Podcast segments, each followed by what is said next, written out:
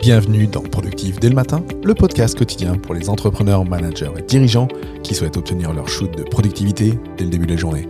Allez, pas de blabla, on passe à l'action quel est le meilleur livre sur la procrastination? Et nous sommes nombreux à trouver que ce défaut doit être corrigé pour être plus productif, avancer plus vite, gagner plus d'argent. Dans son livre, John Perry nous parle du concept de procrastination structurée, ou l'art de repousser pour se sentir productif. John Perry hein, démystifie ce concept par lequel nous tentons par tous les moyens de réaliser des tâches peu utile et à repousser tout ce qui est important, toutes ces autres tâches jusqu'au moment fatidique où, bah, n'ayant plus le choix, bah, faut s'y mettre les gars. On se retrouve alors à taper dedans et à défoncer de la tâche. On barre, on agit, on fonce et paf J'ai retrouvé dans ce livre certains travers expliqués du procrastinateur. Le travers le plus important, c'est celui de la mauvaise foi. Tu sais ce moment où tu te trouves une excuse bidon pour ton chef, pour ton client, pour expliquer bah, pourquoi tu es à la bourre? Ce moment où tu sautes sur l'occasion du retard de ton prestataire, de ton collègue, pour justifier que bah, toi, tu n'as pas pu agir. Ce moment où tu te caches derrière le fait qu'on t'a pas réclamé pour la bonne date que tu devais faire, bah du coup, tu l'as pas fait. En conclusion, saute sur cet ouvrage pour le mettre dans ton panier et prendre une bonne dose d'air frais sur la procrastination.